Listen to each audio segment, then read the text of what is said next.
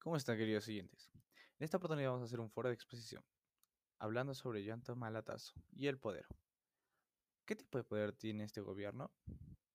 Bueno, Mala ha tenido un poder de recompensa.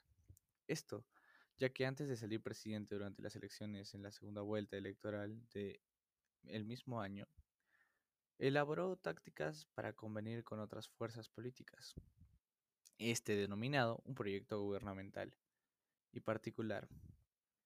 Estas tenían las facciones del centro y de la derecha liberal, por lo que visitaron a los dirigentes de los partidos Perú Posible y Acción Popular.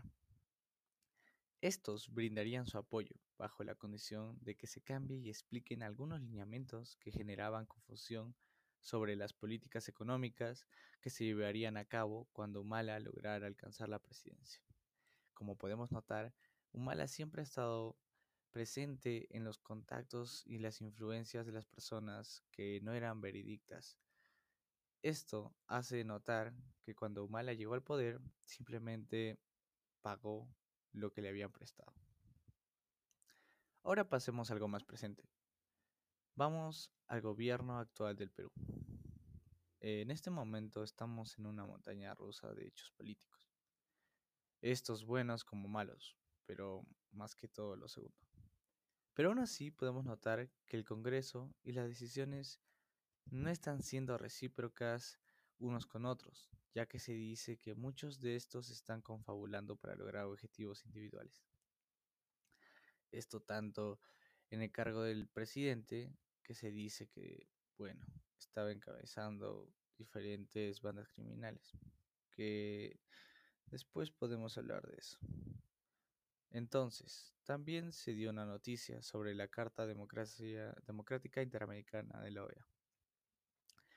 Esta es un documento firmado por los Estados miembros de la OEA que plantea los aspectos básicos que deben respetar los países para garantizar que hay principios democráticos en sus instituciones. Esto pasó el 20 de este mes. Esto está siendo firmado y ya ha sido llamado el presidente de la OEA y bueno, ya se podrá ver más resultados durante la semana o el mes. También se basa en el hecho de que los pueblos de América tienen derecho a la democracia y sus gobiernos la obligación de promoverla y defenderla. Esto lo establece en el primer artículo de la OEA.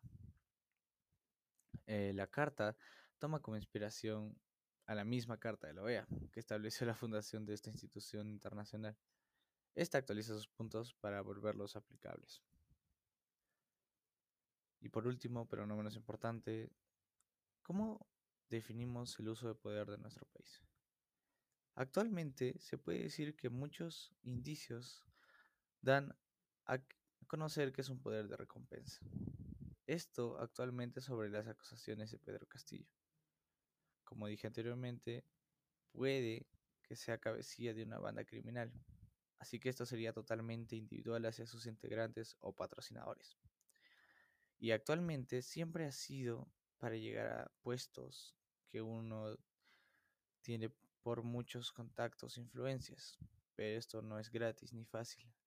Y muchas veces simplemente por el hecho de pagar o prometer algo hacia una empresa o persona o institución, organizaciones, etcétera, hace que el presidente solo entre para pagarles y sacar algo personal a cambio o de paso. Y esto se vuelve muy triste en nuestra sociedad. Sin más que decir, muchas gracias por su atención.